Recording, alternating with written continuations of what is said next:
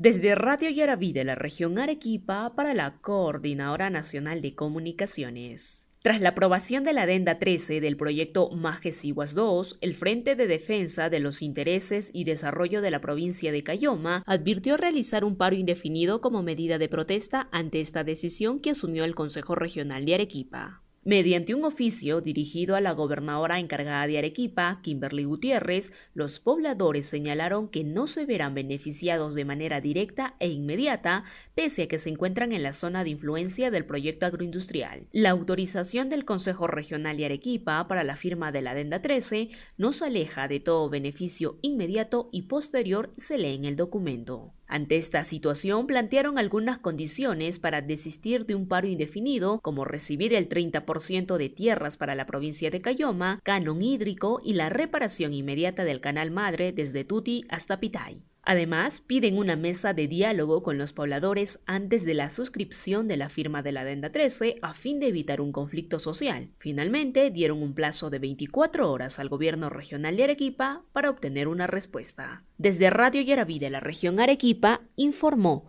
Carol Macetas para la Coordinadora Nacional de Comunicaciones.